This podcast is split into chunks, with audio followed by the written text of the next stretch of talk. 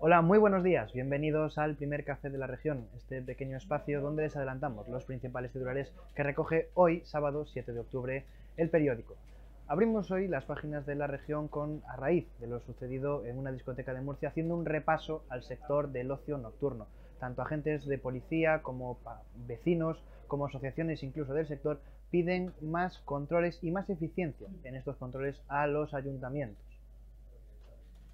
y ayer se produjo una nueva sesión plenaria en el Concello de Ourense, una sesión plenaria marcada por la plaza de Abastos. Todos los grupos de la oposición urgieron eh, terminar las obras que se están acometiendo en el edificio, mientras que el alcalde volvió a cargar contra los placeros acusándolos de no querer abandonar la ubicación provisional del Alameda.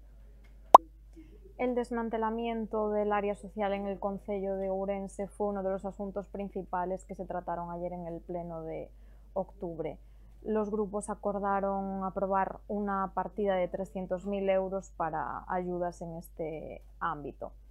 También se dio luz verde a pedir que la rehabilitación de la Plaza de Abastos sea inminente. Con todo, el alcalde de Urense, Gonzalo Pérez Jacome, cargó contra los placeros a los que acusa de no querer abandonar su espacio temporal en la Alameda porque están, en sus propias palabras, en primera línea de playa y la Junta analiza con la patronal del transporte, a Petancor, la complicada situación que vive el sector, especialmente mermado por la falta de profesionales. Incluso hay empresas que han tenido que cancelar rutas internacionales debido a la falta de conductores.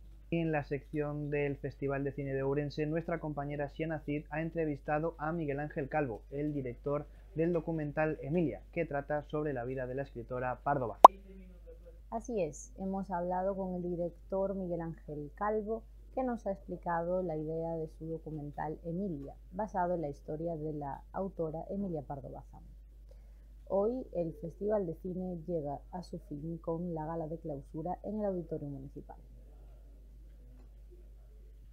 Y la sección de provincia abre sus páginas hablando de la producción de castaña, una cosecha que este año se preveía de récord, pero que se verá mermada por los cambios en la climatología que han propiciado la proliferación del chancro.